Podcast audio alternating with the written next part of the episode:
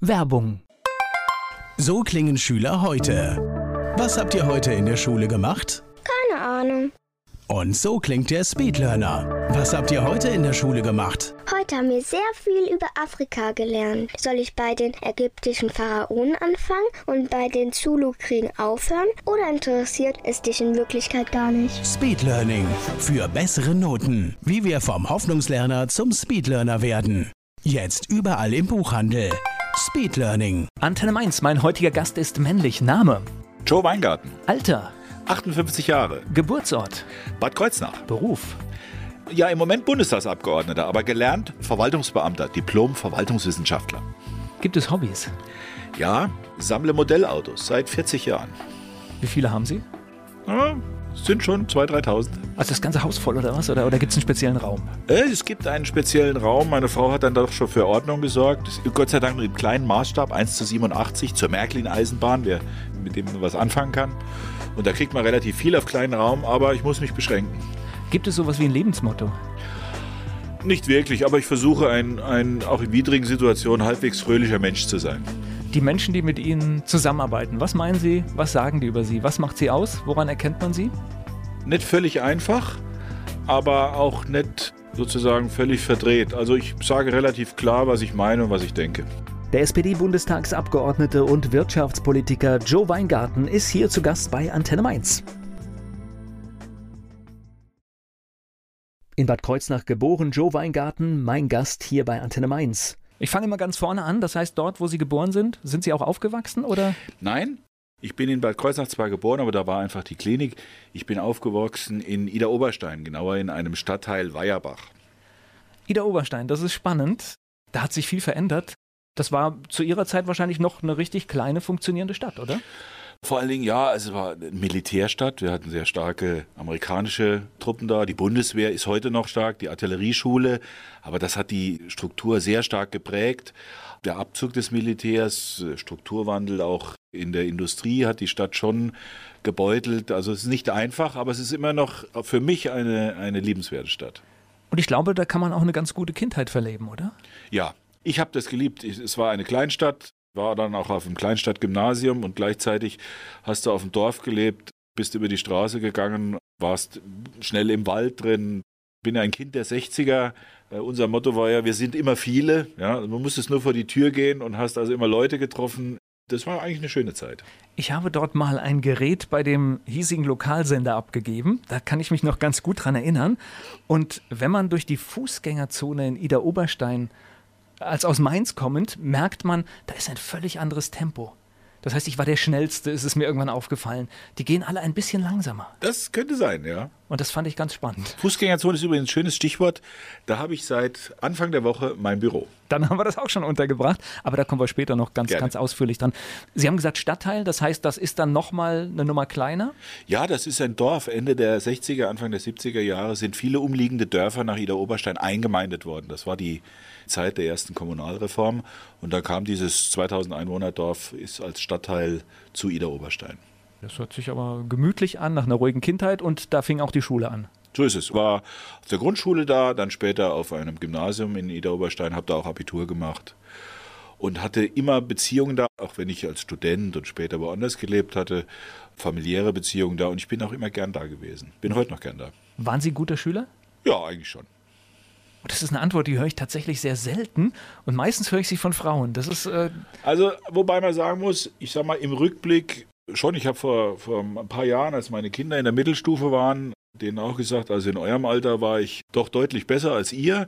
Und die waren dann clever genug zu sagen, ach ja, dann wollen wir doch mal gucken, zeig doch mal. Und dann habe ich also Mittelstufenzeugnisse herausgekramt und musste feststellen, dass meine Erinnerung an mich selber besser war als die tatsächliche Leistung. Ja.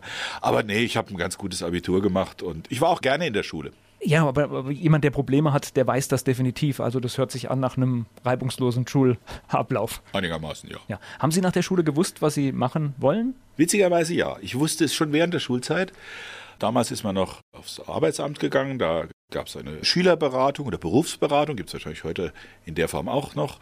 Und ich habe damals einen äh, Fassungsbogen ausfüllen müssen. Und da unter Berufswunsch habe ich reingeschrieben, öffentliche Verwaltung. Also ich wollte immer in den öffentlichen Dienst. Das war für mich von Anfang an klar. Wo, wo kommt das her? Das hat mich interessiert. Ich finde, der Staat und wie er funktioniert und was er macht, eine ganz faszinierende Art der Arbeit. Mich hat dann auch immer der, das politische Element daran interessiert, okay. aber eben Politik nicht als Theorie, sondern als praktische Umsetzung. Das fand ich in der öffentlichen Verwaltung gut und darum habe ich dann auch so eine Ausbildung gemacht. Okay, das war was für eine Ausbildung genau? Ich habe Verwaltungswissenschaft studiert an der Universität in Konstanz. Das ist ein Diplomstudiengang damals noch, heute sind das ja alles Bachelor- und Masterstudiengänge. Und mit dem Schwerpunkt öffentliche Verwaltung, also das war damals schon auch mein Wunsch und habe danach, nachdem ich da das Diplom gemacht habe, auch in einem Forschungsprojekt Verwaltungsforschung gearbeitet. Also das ist schon mein Thema. Wo ging es dann hin nach dem Studium? Was ist der erste Job? Der erste Job ging dann durchs Land zurück. Also wie gesagt, studiert in Konstanz am Bodensee, dann ging es wieder nach Norden. Ich habe angefangen in Bonn, damals im Bundeswirtschaftsministerium. Damals war die Bundesregierung ja noch in Bonn und ich habe im Bundeswirtschaftsministerium angefangen, Ende der 80er Jahre in der Energieabteilung als Referent für erneuerbare Energien. Ja. Oh, sehr früh. Ja, heute ein Top-Thema, kannst du heute überall sagen. Ja, damals war das alles ein bisschen exotisch, ja, muss ich vorstellen. Große Energieabteilung, ja, und dann, da, da gab es dann drei Kohlereferate und zwei Ölreferate und Atomreferate. Und dann gab es ein bisschen was für die Durchgeknallten, das war das Referat Erneuerbare Energien. Ja. Aber wir waren da. Ich habe die ersten Programme mitgestrickt. Gleich geht's weiter im Gespräch mit dem SPD-Bundestagsabgeordneten Joe Weingarten.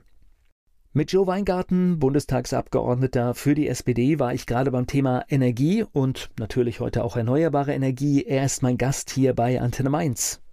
Jetzt höre ich aber schon raus, dass Sie sehr lange in Rheinland-Pfalz aktiv waren. Das ist so, ja. Seit ich 1992 hierher gekommen bin, die Landesregierung immer wieder bei der Landesregierung geblieben, bin aber auch wieder immer wieder rausgegangen. Also ich hatte immer mal wieder Sonderaufgaben, hat bestimmte Dinge gemacht, die nicht hier so ganz üblich waren und ja, das Sonderaufgaben sind zum Beispiel?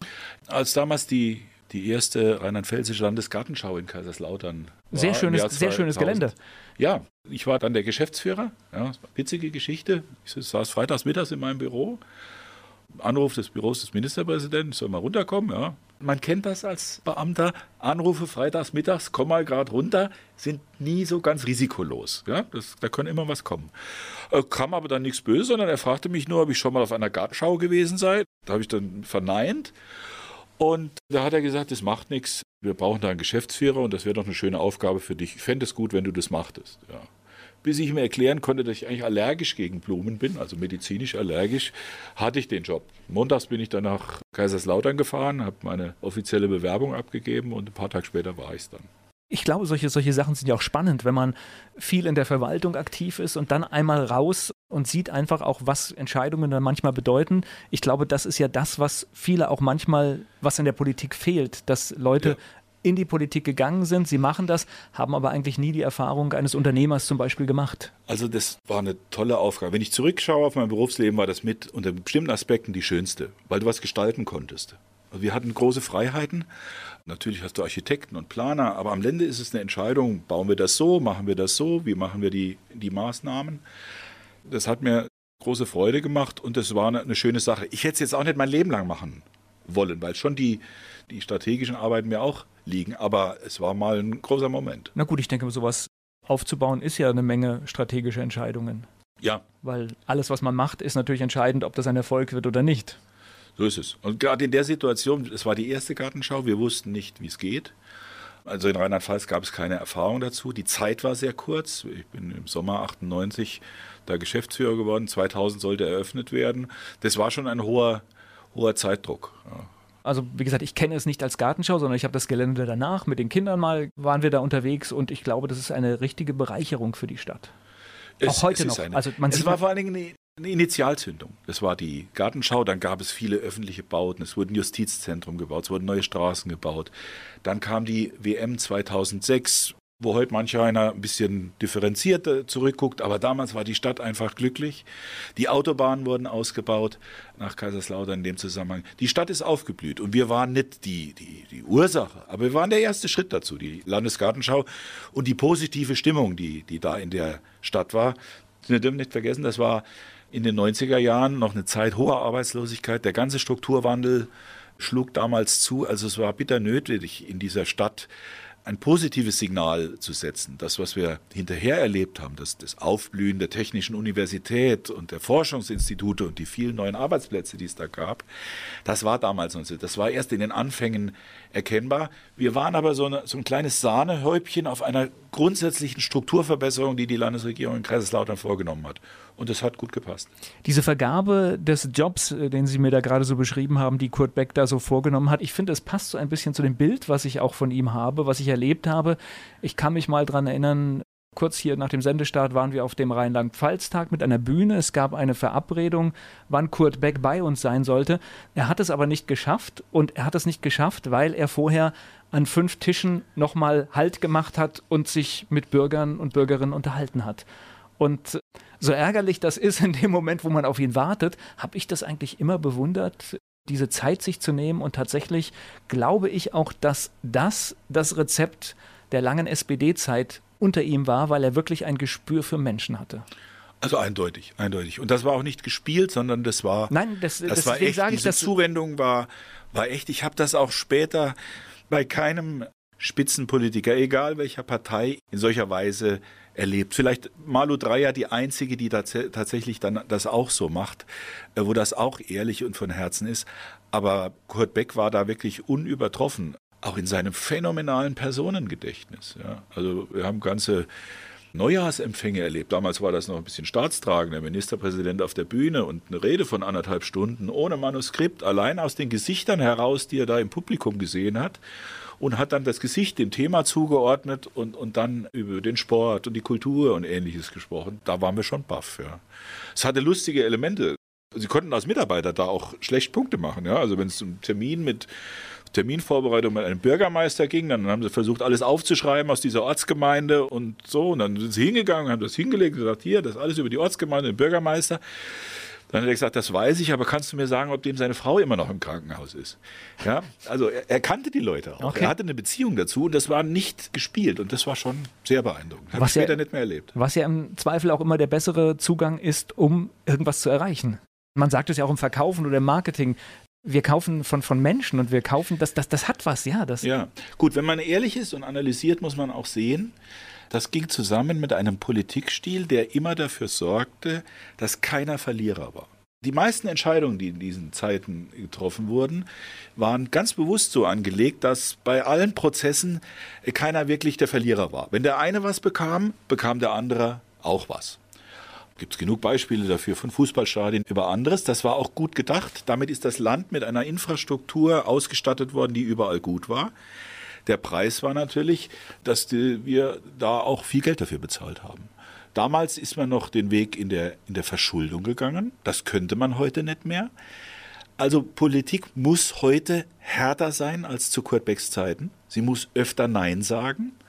Und das, er hätte es heutzutage unter diesen veränderten Rahmenbedingungen auch nicht mehr so ganz leicht. Gleich geht's weiter im Gespräch mit Joe Weingarten. Heute sitzt er für die Region im Bundestag, Joe Weingarten von der SPD, hier bei Antenne Mainz. Jetzt höre ich aber schon raus, dass Sie sehr lange in Rheinland-Pfalz aktiv waren. Das ist so, ja. Seit ich 1992 hierher gekommen bin, die Landesregierung immer wieder bei der Landesregierung geblieben, bin aber auch wieder immer wieder rausgegangen. Also ich hatte immer mal wieder Sonderaufgaben, hat bestimmte Dinge gemacht, die nicht hier so ganz üblich waren und ja, das Sonderaufgaben sind zum Beispiel? Als damals die die erste rheinland-pfälzische Landesgartenschau in Kaiserslautern. Sehr schönes, sehr schönes Gelände. Ja, ich war dann der Geschäftsführer. Ja, witzige Geschichte. Ich saß freitags mittags in meinem Büro. Anruf des Büros des Ministerpräsidenten, soll mal runterkommen, ja. Man kennt das als Beamter. Anrufe freitags mittags, komm mal gerade runter, sind nie so ganz risikolos. Ja, das, da kann immer was kommen. Äh, kam aber dann nichts Böses, sondern er fragte mich nur, ob ich schon mal auf einer Gartenschau gewesen sei. Da habe ich dann verneint. Und da hat er gesagt, das macht nichts. Wir brauchen da einen Geschäftsführer und das wäre doch eine schöne Aufgabe für dich. Ich fände es gut, wenn du das machtest. Ja. Bis ich mir erklären konnte, dass ich eigentlich allergisch gegen Blumen bin, also medizinisch allergisch, hatte ich den Job. Montags bin ich dann nach Kaiserslautern gefahren, habe meine offizielle Bewerbung abgegeben und ein paar Tage später war ich es dann. ich glaube, solche, solche Sachen sind ja auch spannend, wenn man viel in der Verwaltung aktiv ist und dann einmal raus und sieht einfach auch, was Entscheidungen dann manchmal bedeuten. Ich glaube, das ist ja das, was viele auch manchmal, was in der Politik fehlt, dass Leute ja. In die Politik gegangen sind, sie machen das, haben aber eigentlich nie die Erfahrung eines Unternehmers zum Beispiel gemacht. Also das war eine tolle Aufgabe. Wenn ich zurückschaue auf mein Berufsleben, war das mit unter bestimmten Aspekten die schönste, weil du was gestalten konntest. Also wir hatten große Freiheiten. Natürlich hast du Architekten und Planer, aber am Ende ist es eine Entscheidung, bauen wir das so, machen wir das so, wie machen wir die, die Maßnahmen. Das hat mir große Freude gemacht und das war eine, eine schöne Sache. Ich hätte es jetzt auch nicht mein Leben lang machen wollen, weil schon die, die strategischen Arbeiten mir auch liegen, aber es war mal ein großer Moment. Na gut, ich denke, sowas aufzubauen ist ja eine Menge strategische Entscheidungen. Ja. Weil alles, was man macht, ist natürlich entscheidend, ob das ein Erfolg wird oder nicht. So ist es. Und gerade in der Situation, es war die erste Gartenschau, wir wussten nicht, wie es geht. Also in Rheinland-Pfalz gab es keine Erfahrung dazu. Die Zeit war sehr kurz. Ich bin im Sommer 98 da Geschäftsführer geworden. 2000 sollte eröffnet werden. Das war schon ein hoher, hoher Zeitdruck. Ja. Also wie gesagt, ich kenne es nicht als Gartenschau, sondern ich habe das Gelände danach. Mit den Kindern mal waren wir da unterwegs und ich glaube, das ist eine richtige Bereicherung für die Stadt. Es, Auch heute noch. Eine, also man es war vor allen Dingen eine, eine Initialzündung. Das war die Gartenschau, dann gab es viele öffentliche Bauten, es wurde ein Justizzentrum gebaut, es wurden neue Straßen gebaut. Dann kam die WM 2006, wo heute manch einer ein bisschen differenzierter zurückguckt, aber damals war die Stadt einfach glücklich. Die Autobahnen wurden ausgebaut nach Kaiserslautern in dem Zusammenhang. Die Stadt ist aufgeblüht und wir waren nicht die, die, die Ursache, aber wir waren der erste Schritt dazu, die Landesgartenschau und die positive Stimmung, die, die da in der Stadt war. Wir dürfen nicht vergessen, das war in den 90er Jahren noch eine Zeit hoher Arbeitslosigkeit. Der ganze Strukturwandel schlug damals zu. Also es war bitter nötig, in dieser Stadt ein positives Signal zu setzen. Das, was wir hinterher erlebt haben, das, das Aufblühen der Technischen Universität und der Forschungsinstitute und die vielen neuen Arbeitsplätze, die es da gab, das war damals noch so. Das war erst in den Anfängen erkennbar. Wir waren aber so, eine, so ein kleines Sahnehäubchen auf einer grundsätzlichen Strukturverbesserung, die die Landesregierung in Kaiserslautern vorgenommen hat. Und das hat gut gepasst. Diese Vergabe des Jobs, äh, den Sie mir da gerade so beschrieben haben, die Kurt Beck da so vorgenommen hat, ich finde, es passt so ein bisschen zu dem Bild, was ich auch von ihm habe, was ich erlebt habe. Ich kann mich mal daran erinnern, Kurz hier nach dem Sendestart waren wir auf dem Rheinland-Pfalz-Tag mit einer Bühne. Es gab eine Verabredung, wann Kurt Beck bei uns sein sollte. Er hat es aber nicht geschafft und er hat es nicht geschafft, weil er vorher an fünf Tischen nochmal Halt gemacht hat und sich mit Bürgern und Bürgerinnen unterhalten hat. Und so ärgerlich das ist in dem Moment, wo man auf ihn wartet, habe ich das eigentlich immer bewundert, diese Zeit sich zu nehmen. Und tatsächlich glaube ich auch, dass das das Rezept der langen SPD-Zeit unter ihm war, weil er wirklich ein Gespür für Menschen hatte. Also eindeutig, eindeutig. Und das war auch nicht gespielt, sondern das war. Nein, das, das, das war echt. Sage diese Zuwendung war, war echt. Ich habe das auch später bei keinem Spitzenpolitiker, egal welcher Partei, in solcher Weise erlebt. Vielleicht Malu Dreyer die einzige, die tats tatsächlich dann das auch so macht, äh, wo das auch ehrlich und von Herzen ist. Aber Kurt Beck war da wirklich unübertroffen auch in seinem phänomenalen Personengedächtnis. Ja. Also wir haben ganze Neujahrsempfänge erlebt. Damals war das noch ein bisschen staatstragend, der Ministerpräsident auf der Bühne und eine Rede von anderthalb Stunden ohne Manuskript, allein aus den Gesichtern heraus, die er da im Publikum gesehen hat und hat dann das Gesicht dem Thema zugeordnet und, und dann über den Sport und die Kultur und ähnliches gesprochen. Da waren wir schon baff. Ja. Es hatte lustige Elemente. Sie konnten als Mitarbeiter da auch schlecht Punkte machen. Ja. Also wenn es zum Termin mit Terminvorbereitung mit einem Bürgermeister ging. Dann haben sie versucht, alles aufzuschreiben aus dieser Ortsgemeinde und so. Und dann sind sie hingegangen, haben das hingelegt und gesagt, hier, das ist alles über die Ortsgemeinde, den Bürgermeister. Dann hat er gesagt, das weiß ich, aber kannst du mir sagen, ob dem seine Frau immer noch im Krankenhaus ist? Ja, also er, er kannte die Leute auch. Okay. Er hatte eine Beziehung dazu und das war nicht gespielt und das war schon sehr beeindruckend. Habe ich später ja, nicht mehr erlebt. Was ja im Zweifel auch immer der bessere Zugang ist, um irgendwas zu erreichen. Man sagt es ja auch im Verkaufen oder im Marketing wir kaufen von, von Menschen und wir kaufen, das, das, das hat was, ja. Das ja, gut, wenn man ehrlich ist und analysiert, muss man auch sehen, das ging zusammen mit einem Politikstil, der immer dafür sorgte, dass keiner Verlierer war. Die meisten Entscheidungen, die in diesen Zeiten getroffen wurden, waren ganz bewusst so angelegt, dass bei allen Prozessen keiner wirklich der Verlierer war. Wenn der eine was bekam, bekam der andere auch was. Gibt es genug Beispiele dafür von Fußballstadien über anderes. Das war auch gut gedacht. Damit ist das Land mit einer Infrastruktur ausgestattet worden, die überall gut war. Der Preis war natürlich, dass wir da auch viel Geld dafür bezahlt haben. Damals ist man noch den Weg in der, in der Verschuldung gegangen. Das könnte man heute nicht mehr. Also Politik muss heute härter sein als zu Kurt Becks Zeiten. Sie muss öfter Nein sagen. Und das, er hätte es heutzutage unter diesen veränderten Rahmenbedingungen auch nicht mehr so ganz leicht. Gleich geht's weiter im Gespräch mit dem Wirtschaftspolitiker Joe Weingarten hier bei Antenne Mainz. Joe Weingarten ist Bundestagsabgeordneter der SPD. Wir waren bei der mittlerweile langen Regierungszeit der SPD in Rheinland-Pfalz über Rudolf Scharping, Kurt Beck zu Malo Dreyer. Joe Weingarten, mein Gast hier bei Antenne Mainz. Für mich ist Rheinland-Pfalz immer noch eine, eine Besonderheit, auch die jetzige Regierungskoalition. Und das meine ich auch nicht negativ, sondern man hört relativ wenig vom Arbeiten, weil das irgendwie scheinbar ein Arbeitsklima gibt.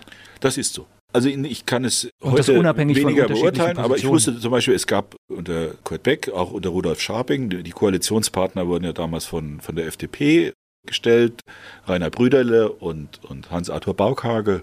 Damals war klar, es gibt in dieser Staatskanzlei keine Intrigen gegen den Koalitionspartner. Das hat sich Kurt Beck auch verbeten, dass da auch böse persönliche Dinge über Koalitionspartner gesagt werden. Wenn ich das heute zu dem erlebe, was ich da in Vergleich mit dem, was ich in Berlin erlebe, was auch sozusagen die persönliche Distanzierung von auch von auch von Koalitionspartnern angeht, ist das unvergleichlich viel besser hier. Und ich glaube, das gilt auch für die jetzige Koalition. Ich habe da dann hinterher für, für den Wirtschaftsminister Dr. Wissing von der FDP gearbeitet. Da war das genauso. Es gab keine Abträglichkeiten oder, oder irgendwelche Hinterfotzigkeiten gegen die SPD oder gegen die Grünen oder so. Das ist ein, ein sachliches Thema, ein sachliches Klima hier ich glaube, es die Rheinland-Pfälzer eint, dass sie wissen, dass man sich in diesem Leben ein paar Mal sieht und man sozusagen deswegen auch die Konflikte nicht übertreibt, sondern sie immer im Rahmen hält. Also fand und finde das sehr angenehm. Jetzt hätten Sie ja auch einfach auf dem Platz bleiben können, auf dem Sie waren, ne? Das hätte ich, ja. ja. Aber es gab mehrere Gründe, warum ich für den, für den, erstmal für den Bundestag kandidiert habe. Ich bin gefragt worden in dem Wahlkreis, in dem ich jetzt angetreten war. Das war der Nahwahlkreis Bad Kreuznach-Birkenfeld, wo ich ja herkam. Da gab es keinen Kandidaten, weil beim letzten Mal der Vorgänger nicht gewählt wurde. Es gab also nur eine CDU-Kandidatin. Und dann habe ich das gerne gemacht. Und dann kamen ein paar Punkte dazu. Ich habe das dann verpasst, habe als Direktmandat nicht bekommen. Auf der Landesliste war ich ziemlich weit hinten. Eigentlich bin ich davon ausgegangen, dass die Sache sich damit erledigt hat. Da das ist aber so eine Geschichte, die macht man auch als Parteimitglied. Ne? Das, man, man wird gefragt und tritt auch an, auch wenn man nicht zwingend weiß, dass es erfolgreich wird. Ja, aber das, wenn Sie morgens aufstehen und Wahlkampf machen den ganzen Tag, dann müssen Sie auch glauben, dass Sie es schaffen. Okay. Also man muss das auch ernsthaft machen. Und dann, wenn Sie es nicht werden, sind Sie auch enttäuscht. Also wenn, wenn Sie halbwegs irgendwie Charakter haben. Also wenn einer dann sagt, no, ist mir egal, mache ich dann was anderes, das ist nicht so. Es kam ein zweiter Punkt aber hinzu. In diesen Zeiten ist die, hat sich die SPD auch stark verändert gehabt, auch nicht immer zum, die, in die Richtung, die ich wollte. Ich vertrete eine sehr, sehr pragmatische, wirtschaftsnahe, manchmal auch ein bisschen konservative SPD, die hier in Rheinland-Pfalz auch, auch durchaus typisch ist, aber in Berlin eben nicht. Und ich hatte mich auch, nachdem ich nicht mehr Kandidat war, auch immer wieder öffentlich geäußert und gesagt, das eine passt mir, das andere gefällt mir nicht. Ich habe auch gesagt, wenn mir Dinge nicht gefallen haben. Und dann kam die Situation, dass das Mandat frei wurde, weil völlig überraschend für uns alle Andrea Nahles ihr Bundestagsmandat aufgegeben hat, womit niemand rechnete, dass das Parteivorsitzende aufhört und Mandat aufgibt, damit es Und vor allem wirklich alles niederlegt. Das alles, ist ja, sage ich mal, alles. die Besonderheit, dass jemand vielleicht sagt, hier mit dem Vorsitz, es reicht mir jetzt, aber sie hat ja wirklich gesagt, hier ist Schluss. Sie geht raus, genau. Und mir ist das überhaupt nicht klar geworden, was das bedeutet, bis mich morgens jemand anrief. Ich saß in einem Hotel in Costa Rica, weil ich mit einer Wirtschaftsdelegation in Mittelamerika war und mir klar gemacht hat, was das für mich bedeutet. Ja. Ich konnte mir das aber auch nicht vorstellen, auch in den Wochen hinterher. Sie hatte zwar gesagt, sie hört auf, aber ich habe das nicht wirklich ernst genommen, weil ich noch nie erlebt habe, dass ein Politiker so rausgeht. Also habe ich mich da bedeckt gehalten. Aber grundsätzlich war es ja nun so, dass ich immer mal wieder gesagt hatte, ich wüsste, wie es geht. Und als dann die Situation da war, als tatsächlich der Mandatsverzicht da war, wenn ich dann gesagt hätte, nee, also ich habe jetzt zwar über längere Zeit immer meinen Senf dazugegeben und gesagt, wie ich es machen würde, aber wenn es jetzt darauf ankommt, dann bleibe ich doch lieber auf meiner gemütlichen Abteilungsleiterstelle hier im Mainzer Wirtschaftsministerium. Also da, das wäre mir dann auch schäbig vorgekommen. Also da hätte ich auch nicht mehr in den Spiegel gucken können. Und deswegen habe ich gesagt, gut, jetzt ist die Situation da, jetzt machen wir es auch. Jetzt müssen wir gerade mal erklären, das heißt, es gibt wahrscheinlich eine Landesliste, vermute ich jetzt mal, so da stehen es. Kandidaten drauf und Sie waren dann der Nächste oder wie funktioniert das? Ja, das war, also es gibt in der Tat eine Landesliste, wo alle Direktkandidaten drauf sind. Wer sein Wahlkreis direkt gewählt wird, der kommt sowieso rein und dann wird aufgefüllt nach dem Wahlergebnis der SPD. Und ich, ich weiß es gar nicht mehr, glaube ich, hatte, wir hatten neun drin. Und dann haben zwei aufgehört. Katharina Barley war eine rheinland-pfälzische äh, okay. Bundestagsabgeordnete. Die ging dann ins Europaparlament. Dafür rückte dann eine Kollegin nach im letzten Sommer. Der nächste auf der Liste wäre hier aus Mainz Carsten Kühl gewesen, der hier in Mainz angetreten war für die SPD, der aber wiederum eine sehr attraktive neue Berufsmöglichkeit in Berlin schon gefunden hatte. Der sagte also, ich mache es nicht. Gut. Und als dann Andrea Nahles aufhörte, dann war ich tatsächlich derjenige, der dran war auf dieser, auf dieser Liste. Und gleich geht es weiter im Gespräch mit Joe Weingarten. Was Nachrücken im Bundestag bedeutet, darüber spreche ich mit dem SPD-Bundestagsabgeordneten Joe Weingarten hier bei Antenne Mainz. Wann realisiert man das richtig, was das bedeutet? Gar nicht wirklich. Ich kannte ja den, den Job eines äh, Bundestagsabgeordneten von, aus, aus meiner Fraktionstätigkeit und aus, aus, aus Jahrzehnten, in denen ich Abgeordnete begleitet habe. Aber was es das wirklich für Sie selber bedeutet, das merken Sie halt, wenn Sie es machen. Ja, das ist das ist auch manchmal ganz gut, dass man es vorher nicht weiß. Also dieser Job ist hochinteressant und ich, ich mache ihn auch gerne, aber es sind zum Beispiel, ich habe unterschätzt, wie physisch das anstrengend ist, dieser dauernde Wechsel zwischen Berlin und, und dem Wahlkreis. Ja, das Hin- und Herreisen, zwei Büros im Kopf haben. Die Unterlagen, die du da brauchst, hast du eigentlich da und umgekehrt. Also das ist schon härter, als ich mir das vorgestellt hatte. Und wie muss ich mir das vorstellen? Man tritt dann in Berlin an. Hallo, ich bin der Neue oder wie funktioniert das? Ja, so war das. Genau so war das. Ich bin da, bin da angekommen. Zunächst mal, also ich dachte ja, na, wenn du neuer Bundestagsabgeordneter bist, also war mir schon klar, dass mir gleich die Bundeskanzlerin schreibt, aber ich dachte, da kommt jetzt mal bestimmt vom Bundestagspräsidenten ein Schreiben, freue ich mich, dass Sie jetzt auch zu uns gehören oder so. Kam aber nicht. Aber eine sehr freundliche Verwaltungsangestellte schickte mir ein Formblatt, wo dann angekreuzt war, dass ich mich am ersten Tag meines Mandatsantritts im Zimmer so und so in folgendem Gebäude einzufinden habe zum Empfang des Ausweises. Und dann habe ich einen Flug gebucht, dann bin ich da hingefahren und, und in mich, bis ich das Gebäude gefunden habe. Und dann tatsächlich hatte man einen Ausweis für mich. Und dann habe hab ich gesagt, gut, und wie geht das jetzt weiter? Das müssen Sie alles mit Ihrer Fraktion klären. Da habe ich gesagt, ja, Zimmer müssen Sie mit Ihrer Fraktion klären. Okay. Und dann habe ich das, das versucht zu klären. Dann gibt es weitere Organisationsgespräche. Ja, dann habe ich so Fragen gestellt. Habe ich jetzt ein Zimmer? Ja, sind wir nicht zuständig? Müssen Sie darüber gehen? Gut, Sag, wie sieht es denn aus mit dem Computer? Ja, das haben wir nicht. Wir müssen Sie woanders hin. Wir müssen einen Antrag stellen. Ich gesagt, okay, Telefon? Habe ich gesagt, ich, ich sage Ihnen, ich gebe Ihnen jetzt die Antwort. Haben Sie hier nicht? Ich muss einen Antrag stellen. ja, hat er gesagt, richtig, jetzt haben Sie es verstanden. Und so ging das los. Also ich fing an mit einem leeren Büro, wo ein Stuhl, ein Schreibtisch da war und die Mitarbeiterin von Andrea Nahles, die vorher drin saßen, hatten mir ein rosa Hello Kitty Lineal hinterlassen. Das war alles. Damit okay. habe ich angefangen. Das heißt, selbst die Mitarbeiter waren nicht mehr da, oder? Ja. Das ist aber sozusagen eher, eher normal, weil erstens sind das ja Mitarbeiter, die sehr persönlich für jemanden arbeiten. Dann war das sozusagen für die wahrscheinlich auch völlig unvorstellbar und für mich auch schwierig, dass die Mitarbeiterinnen und Mitarbeiter einer profilierten linken SPD-Bundestagsabgeordneten jetzt für einen eher mit Rechtsabgeordneten im SPD-Spektrum arbeiten würden. Ich glaube, das wollten die nicht und ich hätte es, glaube ich, auch nicht so wirklich gewollt. Ja, es hört sich nicht nach einer fruchtbaren Beziehung an. Das ist nee, also das muss dann schon irgendwie stimmen, ja. Und insofern fand ich das völlig okay. Ich fand sehr anständig, dass Andrea Nahles dafür gesorgt hat, dass alle ihre Mitarbeiter nicht ins Bodenlose fielen, sondern auch eine Nachbeschäftigung bekommen haben, sie das sich auch darum gekümmert hat. Das habe ich auch schon anders erlebt, ja. Wir hatten ja auch hier in Mainz immer mal wieder Regierungswechsel und da ist es auch oft für die Mitarbeiter aus den Büros der Minister, die dann ausscheiden, manchmal gar nicht so einfach eine, eine neue Verwendung zu finden. Also der, der Fall kommt relativ häufig vor und das hat die Andrea für ihre Mitarbeiterinnen und Mitarbeiter gut gelöst und ich habe dann auch neue gefunden und bin auch sehr zufrieden. Das heißt, das muss man aber dann alles machen. Das heißt, man organisiert machen. sich sein Büro und am besten holt man sich auch gleich einen Mitarbeiter, der Ahnung hat, wie man das Büro organisiert. Das ist genau der Punkt. Sie müssen bei den ersten einen haben, der weiß, wie es geht. Der Bundestag ist, müssen Sie ja sehen, eine Riesenbürokratie. Das sind ja nicht nur 700 Abgeordnete. Das sind Tausende von Mitarbeiterinnen und Mitarbeitern, eine große Organisation mit EDV, mit Reisereferaten, mit allem Möglichen. Wenn Sie wie ich aus dem Ministerium kommen, dann kennen Sie die Logik, dann wissen Sie, wie das funktioniert. Du musst das richtige Formular dem richtigen Menschen geben, dann geht alles. Wenn du das nicht machst, geht nichts.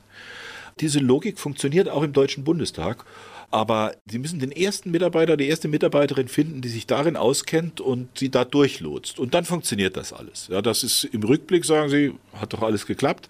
Aber zunächst einmal ist es gar nicht so einfach. Das hat damit zu tun, Sie sind wie als Bundestagsabgeordneter ja nicht beim Staat angestellt, sondern Sie sind so eine Art Selbstständiger.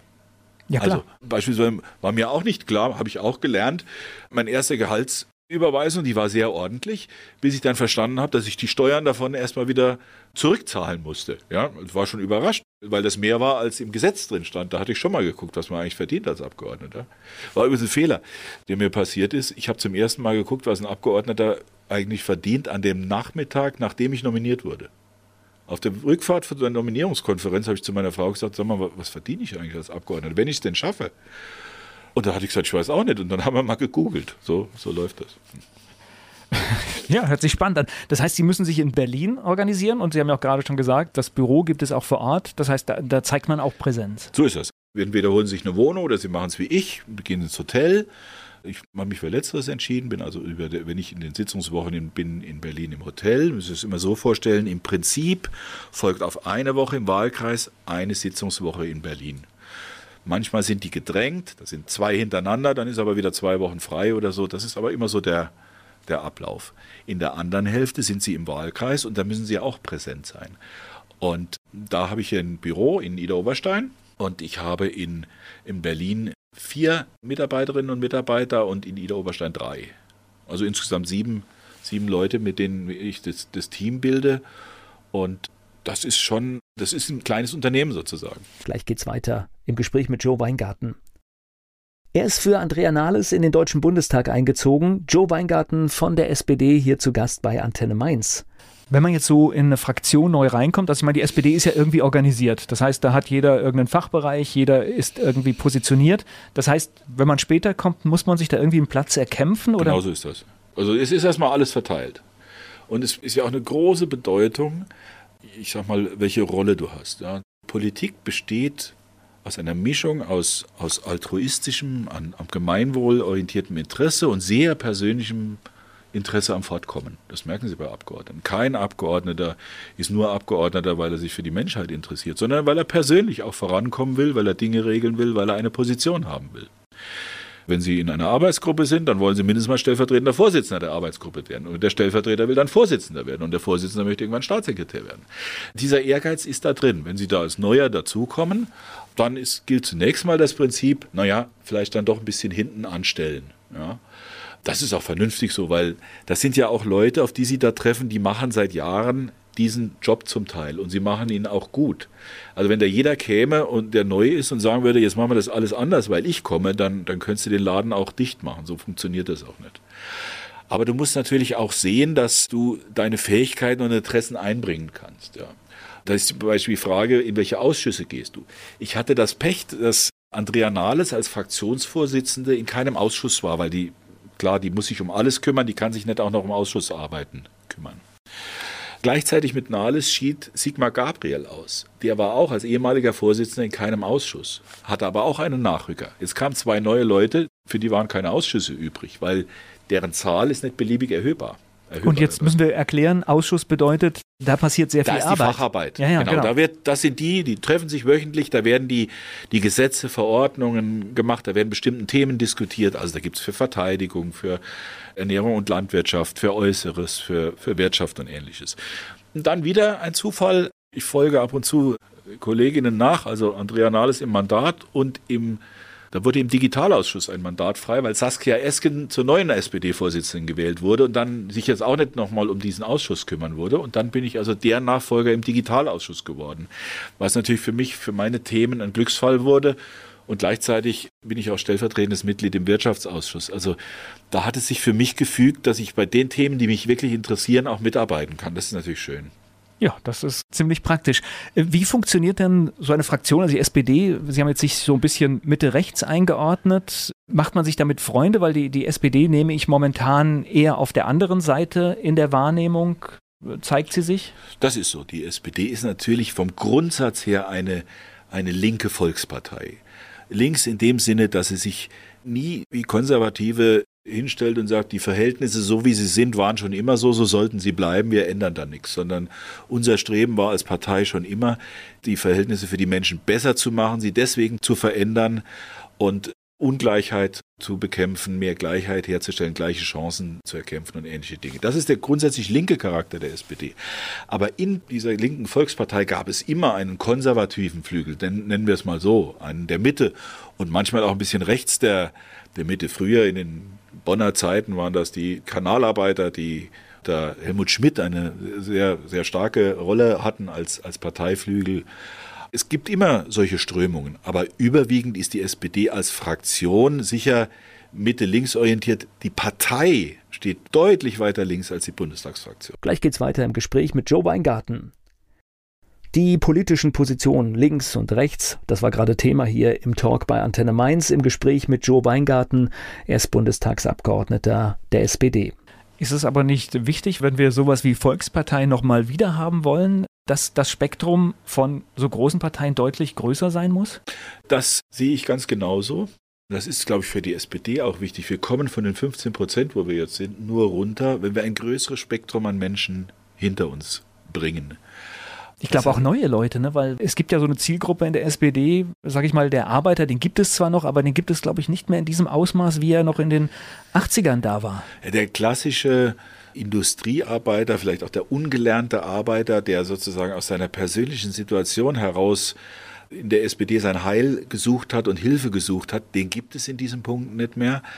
Aber selbst in dieser hochdifferenzierten Industriegesellschaft, die wir jetzt haben, sind ja auch Menschen genauso abhängig beschäftigt wie früher der Arbeiter am Fließband oder im Bergwerk, Bergbau oder, oder sonst wo. Also die Situation, dass es abhängig Beschäftigte gibt, über deren Leben Dritte wirtschaftlich entscheiden, die gibt es immer noch. Es ist nur sehr viel schwerer darzustellen und wir müssen auch sehen, dass natürlich in den Mittelklassengesellschaften, die wir ja im großen Teil immer noch sind, auch viele, die abhängig Beschäftigte sind, durchaus ordentliche Einkommen und Vermögen und Häuser und alles haben, denen kann man mit linken Vergesellschaftungstheorien eher weniger kommen. Also Kevin Kühnert kann beispielsweise in Berlin sicher über Vergesellschaftung reden oder auf Juso-Bundeskongressen. Wenn ich das bei den SPD-Ortsvereinen an der Nahe oder am Hunsrück mache, dann lachen alle, lachen mich alle aus. Ein paar von den älteren Lehrern lachen nett, weil die das auch für richtig halten, aber die allermeisten sagen, komm, also damit kommen wir jetzt nicht voran. Das ist für die SPD aber deswegen auch schwierig, weil der schiere Pragmatismus oder die sehr pragmatische Art, die ich vertrete, mit der könnte die SPD alleine auch nicht glücklich werden. Also wir brauchen schon Grundsätze, wir brauchen Orientierung. Deswegen bin ich auch dankbar, wenn es Leute wie, wie Kevin Kühnert in der SPD gibt, der jetzt nicht unbedingt dessen Meinungen ich in allen Punkten nicht teile. Aber ich weiß, dass er dazu beiträgt, sozusagen ein Gesamtbild der Partei zu schärfen, das wir auch brauchen. Ich glaube, die, die Probleme der SPD kommen auch daher, dass sie zweimal vor lauter Pragmatismus nicht wirklich konzeptionell in dem Punkt gearbeitet hat. Sie hat zwei Entwicklungen verpasst. Das war das Aufkommen der Grünen in den 80er Jahren. Da hätte man schon überlegen müssen, ob es wirklich schlau ist, dass neben der SPD noch so eine Partei entsteht. Und das zweite Mal war nach 1990 die, die PDS, die dann die Linke wurde. Das war, glaube ich, nicht schlau zuzulassen, uns darauf ankommen zu lassen, dass es dann links von der SPD noch eine zweite sozialdemokratisch-sozialistische Partei gibt, das war ein Fehler. Also im Prinzip sogar aus zwei Seiten umkämpft ja. wird, ja, das, ja. das Potenzial. Sie sehen das heute im, im Bundestag noch, die SPD-Bundestagsfraktion sitzt zwischen den Grünen und der Linken. Dann kommt die CDU, die FDP und dann kommt die ganz auf dem, auf dem rechten Flügel vom Präsidenten aus gesehen die AfD. Und es gibt immer mal wieder Themen, da würden am liebsten Grüne, SPD und Linke gemeinsam klatschen, aber das geht dann auch nicht, weil man sozusagen Koalition und Opposition nicht unnötig miteinander vermischt. Aber da gibt es natürlich auch Gemeinsamkeiten. Das ist auch erkennbar. Ja, die Koalition mit der, mit der Union ist eine Vernunftgemeinschaft, um dieses Land vernünftig zu regieren. Aber es gibt schon eine ganze Reihe von Themen, wo du merkst, Da würden jetzt auch Linke, SPD und Grüne auf, eine, auf einen gemeinsamen Nenner kommen. Ist das frustrierend für einen Sozialdemokrat, wenn man sieht, wie viel Handschrift der Partei eigentlich in der Regierungsarbeit ist und wenn man dann solche Umfragewerte Woche für Woche sieht? Das ist frustrierend.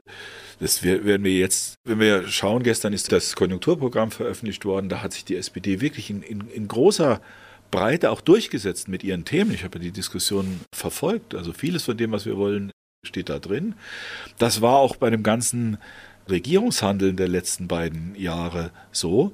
Gleichzeitig zahlt es sich für die SPD nicht ein. Da gibt es aber vielerlei Gründe, die haben jetzt nicht nur mit dem Regierungshandeln zu tun. Wirtschaft und Digitalisierung, das waren die Themen der letzten Wochen, ne? Das ist richtig, ja. Und es bleiben auch die Themen.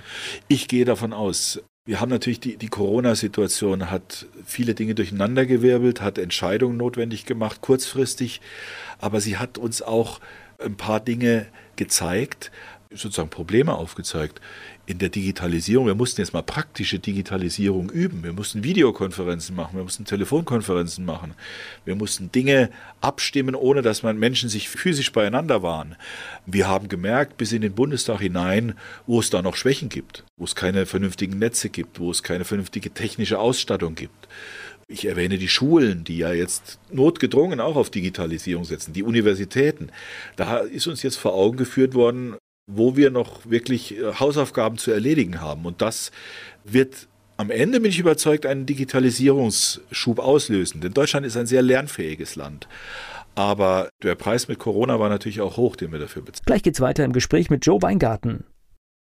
Politik in Zeiten von Corona. Das war gerade Thema hier im Gespräch. Joe Weingarten, er ist Bundestagsabgeordneter für die SPD und hier zu Gast bei Antenne Mainz.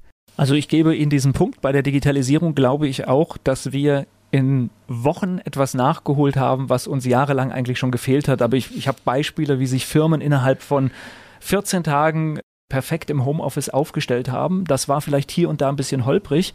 Und dann höre ich dann heute schon so Sachen, das behalten wir vielleicht bei.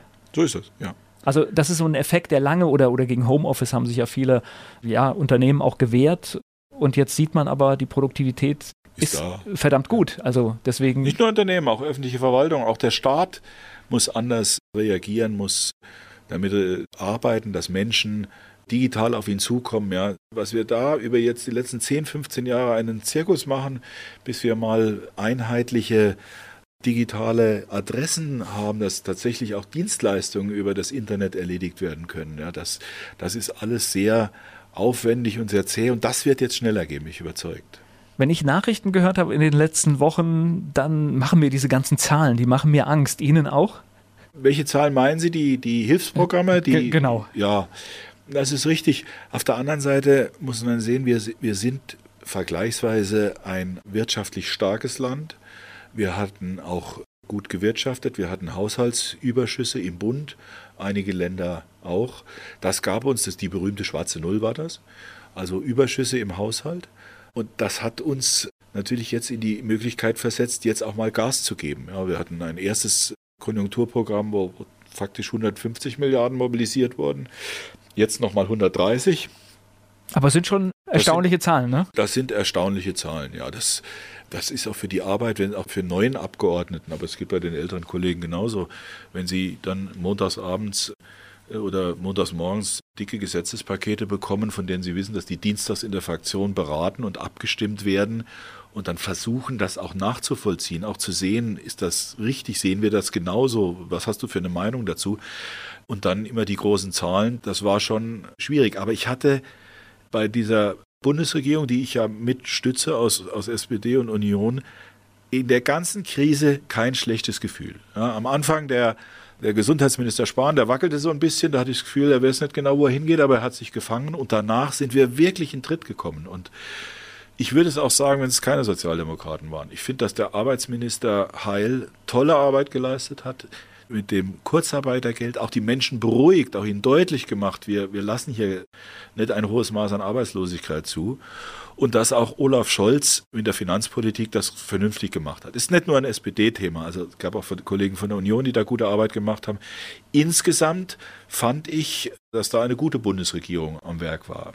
Man muss sich ja mal überlegen, wenn die FDP damals aus Jamaika nicht ausgestiegen wäre, ja, also wenn jetzt eine schwarz-grün-gelbe Regierung, äh, dann bezweifle ich, dass wir sowas wie das Kurzarbeitergeld hinbekommen hätten, ja. Ob wir dann nicht eher nächtelang darüber diskutiert haben, ob das nicht jetzt eine tolle Gelegenheit wäre, auf ökologische Produktion das ganze Land umzustellen. Also ich finde, dieser pragmatische Ansatz, den diese Bundesregierung hat, auch wenn er viel Geld gekostet hat, war der richtige. Ich habe in ganz Europa keinen Ansatz gesehen, der, der besser gewesen wäre. Tatsächlich war ja das Geld auch, auch für kleine Unternehmen ziemlich schnell da, was tatsächlich auch viele, glaube ich, erstaunt hat.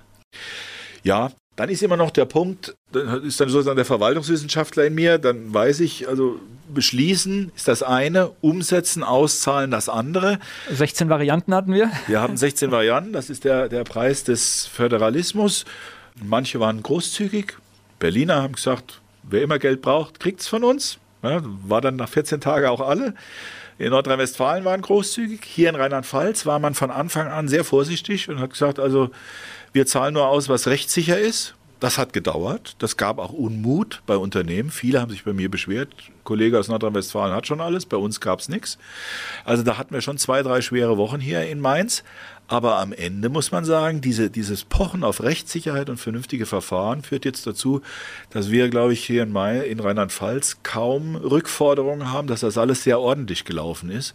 Also auch das ist, glaube ich, der richtigere Weg gewesen, als da jetzt mit Hurra viel Geld auszugeben und es hinterher gegebenenfalls zurückfördern zu müssen. Ich muss jetzt gerade überlegen, wenn ich es richtig im Kopf habe, war Rheinland-Pfalz ja auch Anfang April soweit. Das ist ja, sage ich mal, dass ich mal, die Krise hat ja richtig eingesetzt irgendwie im März, wo, wo, wo es jetzt für wirklich viele eng wurde.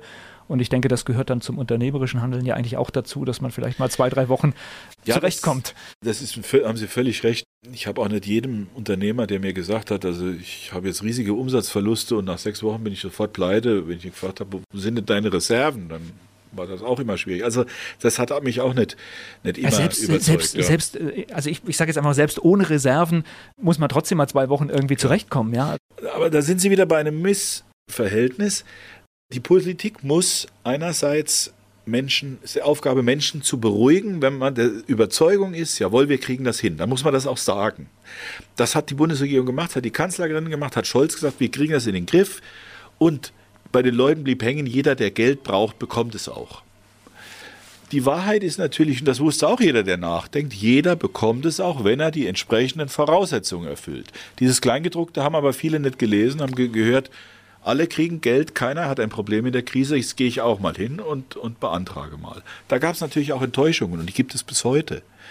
Weil die Wahrheit auch ist, wir versuchen vielen zu helfen, aber wir können nicht jedes Geschäftsmodell ersetzen durch staatliche Gelder. Das geht nicht. Wobei es tatsächlich Bereiche gibt, die mir auch Sorgen machen, weil bis heute keine endgültige Lösung da ist. Ja. Das treibt mich immer noch die Situation auch viel in der Gastronomie um. Die können jetzt aufmachen unter Einhaltung der Regeln, aber ich sehe wie schwierig das ist für Restaurants, für Gaststätten mit, mit 50, 60 Prozent der zur Verfügung stehenden Fläche tatsächlich einen Betrieb mit normalen Kosten abzuwickeln. Ganz schwierig. Ja. Vor allen Dingen schwierig, wenn es vorher gerade so funktioniert hat, dann bedeutet das so natürlich, es, es kann nicht Die gehen. Margen waren schon immer gering. Dann das ganze, das ganze Veranstaltungsmanagement, der Messebau die Schaustellerinnen und Schausteller, wichtig in Rheinland-Pfalz, die ganzen Volksfesten, Kerbe, alles weg. Die haben aber tatsächlich ihre Kosten und haben keine Einnahmen. Ja. Künstlerinnen und Künstler. Ein schwieriger Bereich, der ja, ich sag mal, über, über die reine wirtschaftliche Frage hinaus für uns wichtig ist. Es bedrückt mich, dass wir bis da für diese Bereiche zum Teil bis heute keine Lösungen haben. Aber jetzt in dem Konjunkturprogramm ist ja grundsätzlich zugesagt, wir wollen helfen. Jetzt muss man halt sehen, dass dann das tatsächlich auch bei denen ankommt. Es geht gleich weiter im Gespräch mit Joe Weingarten. Die Rettungspakete sind Thema hier im Gespräch mit Joe Weingarten hier bei Antenne Mainz. Er ist in der SPD und Wirtschaftspolitiker und seit dem vergangenen Jahr im Bundestag. Aber das jetzt mal, um hier auch Politik mal positiv darzustellen, ich glaube, in einem ersten Wurf kann man auch nicht jeden, jede, jede Branche sofort erfassen, weil sonst kommt man ja nicht ins Handeln. Nein, ich, ich neige in dem Punkt einfach nicht zur Euphorie, sondern gucke mir die Dinge einfach auch kritisch, kritisch an. Das ist, das ist halt so. Und wenn ich einen Strich drunter ziehe, muss ich sagen, wir haben es wirklich vergleichsweise gut hingekriegt, wenn ich den internationalen Vergleich suche. Wir haben sehr schnell gehandelt. Das Geld war dann doch bei den allermeisten innerhalb weniger Wochen. Es sind auch große Unternehmen jetzt vor dem Kaputtgehen bewahrt worden. Ne? Nenne mal TUI oder jetzt die Lufthansa.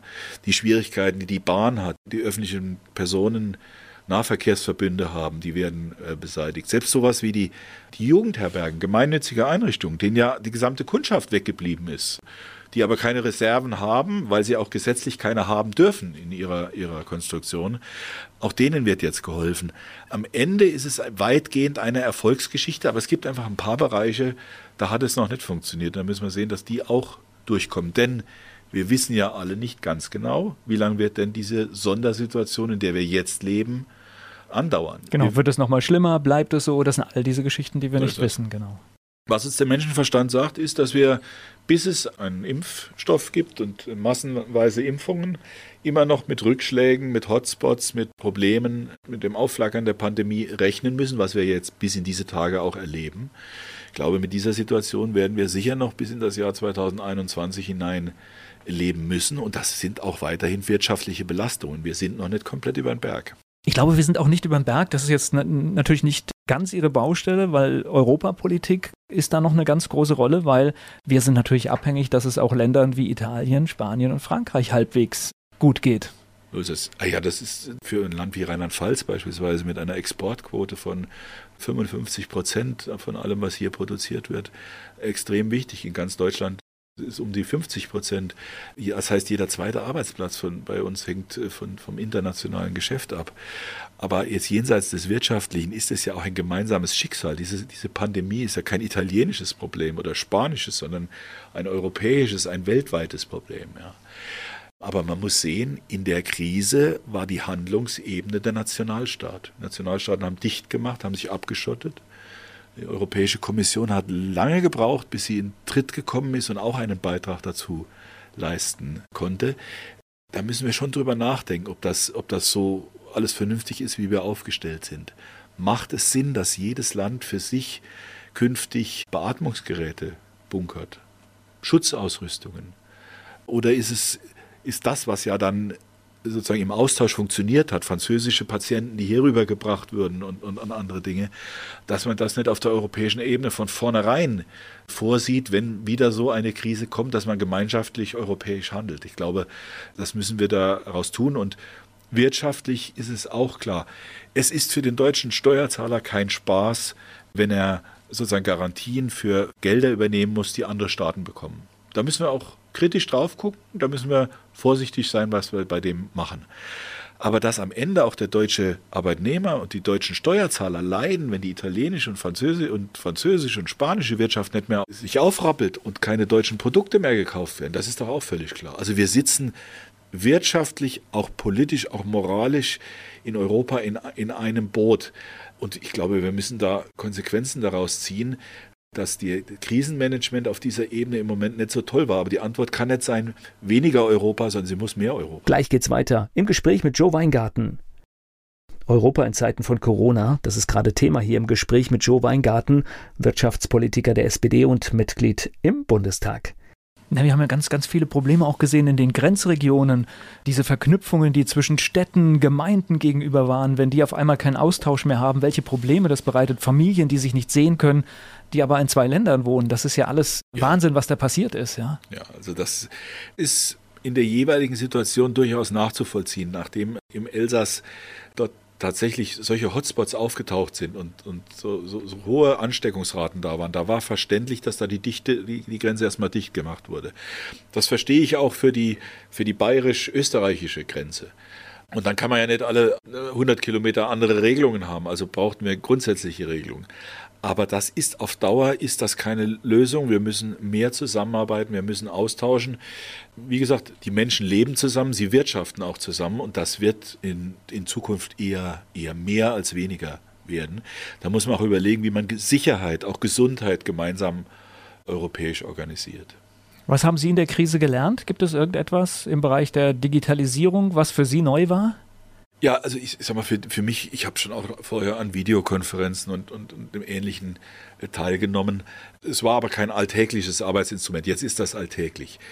Für uns war das, für meine Mitarbeiterinnen und Mitarbeiter und mich, war die Situation gar nicht so anders, weil wir da wir noch keine Büros in Berlin zunächst mal und auch hier im Wahlkreis hatten, von Anfang an hochdigital zusammengearbeitet haben. Also wir haben einfach so weitergemacht wie, wie vorher. Wir sahen uns vorher auch nicht jeden Tag und hatten da ein hohes Maß an, an Austausch. Und das werden wir sicher fortführen, ja. Trotzdem ist in der Politik ist persönliche Präsenz nicht zu ersetzen. Ich kann nicht überall Telefonkonferenzen und Video Konferenzen machen. Ich muss schon zu den Menschen hingehen, ich muss, muss sie sehen, muss, muss hören, was sie, was sie wollen. Aber wir werden einen Teil dessen, was wir da jetzt im Crashkurs gelernt haben, sicher weiterführen. Und das tut der Sache auch gut. Und deswegen gibt es auch ein Büro in Ida Oberstein, um den Kreis zu schließen, dass dort auch Menschen kommen können, ihr ja. Anliegen vortragen können. Nicht nur da, sondern sie müssen eine Entscheidung treffen, an, an welchem Ort sie es machen. Das, dein Einort im Ida Oberstein schien mir sehr vernünftig. Aber wir werden auch weiter rausgehen. Es wird Termine draußen geben. Ich habe jetzt wieder angefangen, Firmenbesuche zu machen. War heute Morgen beim Werkzeugbauunternehmen in Niederoberstein. Werde morgen zwei Firmen besuchen. Das wird jetzt wieder zunehmen. Aber wir wollen auch raus zu den Menschen, wollen Stammtische machen, wollen reden mit ihnen. Ich habe als Abgeordneter gemerkt, wie wichtig es ist, Politik zu erklären. Da haben die Medien ihre Aufgabe, der Information, der Erklärung. Aber der größte Teil meiner Arbeit, den ich mit Menschen mache, mit, mit Wählerinnen und Wählern und Bürgern, ist zu erklären, was wir machen und warum wir es machen. Weil die Diskussionen sehr holzschnittartig sind. Ja. Sie können zum Beispiel, Beispiel aus den letzten 14 Tagen, eine verteidigungspolitische Frage nicht einfach runterbrechen auf die Frage, wollen wir künftig atomwaffenfähige Flugzeuge für die Bundeswehr weiterhin haben oder schaffen wir die ersatzlos ab? Die Frage können Sie nicht mit Ja oder Nein beantworten. Jedenfalls nicht, wenn Sie darüber nachdenken. Da müssen Sie mit Menschen erklären, müssen Sie darüber reden. Was ist der Grund dafür? Wie ist die Situation? Welche Handlungsoptionen haben wir? Welche Folgen haben wir da? Und wenn man das macht, ist meine Erfahrung, kommt das immer sehr gut an. Das ist eines der größten Defizite in der Politik, dass sie zu wenig erklärt und zu viel verkündet. Und da versuche ich ein klein bisschen die Dinge mitzuändern. Gleich geht's weiter im Gespräch mit Joe Weingarten. Joe Weingarten, Wirtschaftspolitiker der SPD, hier zu Gast bei Antenne Mainz. Auf Facebook habe ich gesehen, dass Sie gerade häufiger auch in Unternehmen unterwegs sind. Was wollen Unternehmer von Ihnen, wenn Sie im Betrieb sind? Was kriegen Sie für Fragen gestellt? Im Grunde die gleiche wie bei Bürgerinnen und Bürgern. Erklären mir mal oder erklären Sie mir mal, warum bestimmte Dinge da sind. Und dann werde ich hingewiesen, da bin ich auch sehr dankbar dafür, auf Unterschiede zwischen Theorie und Praxis. Also was will man eigentlich erreichen und was kommt tatsächlich bei den Unternehmen an. Und in nicht ganz wenigen Fällen werde ich einfach auch gebeten, mich für bestimmte Dinge, Gesetzesänderungen, fehlende Unterstützung so einzusetzen und, und in, der, in der Vermittlung zu sein und dann von mir aus Verwaltungen anzusprechen oder, oder die Möglichkeit zu suchen, wie man im Unternehmen helfen kann. Da ist auch viel Einzelfallarbeit dabei. Das hört sich für mich so an, als wenn Sie Spaß an der Arbeit haben. Können Sie sich auch vorstellen, über das Mandat, das Sie jetzt haben, hinaus im Bundestag zu bleiben? Werden Sie darum kämpfen? Ja, das macht Spaß. Es ist auch eine, eine, eine schöne Aufgabe. Ich mache sie gerne. Ich mache sie mit aller Kraft, die mir zur Verfügung steht. Und ja, ich würde es gerne über diese Legislaturperiode hinaus nochmal machen und werde mich deswegen auch bemühen, dass mich die SPD im Kreis Birkenfeld, im Kreis Bad Kreuznach nochmal aufstellt zur nächsten Bundestagswahl. Und alles tun, dass die SPD stark dann das nächste Mal so aus dem Rennen geht. Wir machen gute Arbeit und wir sind in der Lage, mehr Menschen an uns zu binden, als wir können. Ich treffe sehr, sehr viele Menschen, die die sagen, also eigentlich wähle ich SPD. So, dann ist eigentlich das, eigentlich das Problem. Ist, eigentlich An dem genau. eigentlich müssen wir arbeiten. Und dann kommen ganz unterschiedliche Probleme. Ein Teil davon kann ich meinen Beitrag leisten zu ändern, ein Teil sind, wie sie sind.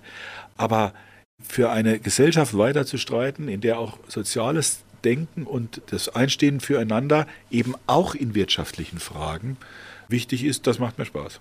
Also und ich glaube tatsächlich, der Schlüssel ist Reden. Also ich finde, das ist jetzt zwar nicht Ihre Partei, aber ich hatte im Wahlkampf in Sachsen den sächsischen Ministerpräsidenten in seinem medialen Auftritt beobachtet und er hat ja tatsächlich eine ja, total verrückte Tour gemacht. Er hat ja, er, er war in dem kleinsten sächsischen Dorf und er hat wirklich über Monate geredet sich erklärt und er hat es geschafft, dann tatsächlich auch, das sah ja nach einem, einem Sieg für die AfD ja, aus. Ja, die AfD äh, klein gehalten. Also klein klar, gehalten stimmt nicht, aber er hat sie äh, aber er hat einfach das, verhindert. Ja. Genau, er hat einfach das geschafft, was keiner gedacht hat. Mit viel Reden und mit viel Erklären kann man auch politische Prozesse wieder gewinnen. Ich sehe das genauso. Es heißt ja immer, die, die höchste Währung in der Politik sei Vertrauen. Und das ändert sich, glaube ich, immer mehr zu politischem, zu persönlichem Vertrauen. Das Vertrauen in die Institutionen, auch in die Parteien, lässt nach. Es geht um Menschen. Sie, überzeugen Menschen nur durch, durch Menschen. Ich glaube, dass sich da eine Änderung in, der, in dem Typ des Politikers künftig äh, ergeben wird, dass diejenigen, die nun versuchen, gerade allen zu gefallen, möglichst unangreifbar zu sein, immer Dinge zu sagen, die also auch niemandem wehtun, ich glaube, deren Zeit geht auch langsam zu Ende. Die Menschen wissen, dass das Leben so nicht ist, sondern wir brauchen jetzt auch ein bisschen mehr Politik, die sich auch mal traut, Dinge auszusprechen, Dinge zu sagen und die dann das auch umsetzt, was sie, was sie verspricht. Das wird jetzt auch bei diesem Konjunkturprogramm ganz wichtig sein, dass es auch gemacht wird. Das nicht in drei Monaten gesagt, das ist ja damals alles groß angekündigt, aber es kam nichts daraus. Das ist ganz entscheidend dafür, dass die Menschen weiter äh, Vertrauen in die Politik haben. Ein schönes Schlusswort. Danke für das Gespräch. Ich habe zu danken.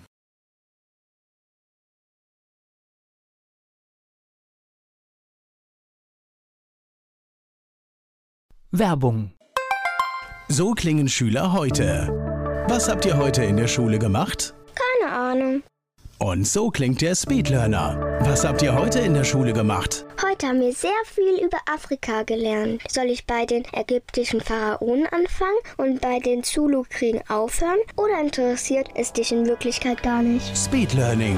Für bessere Noten. Wie wir vom Hoffnungslerner zum Speedlearner werden. Jetzt überall im Buchhandel. Speedlearning.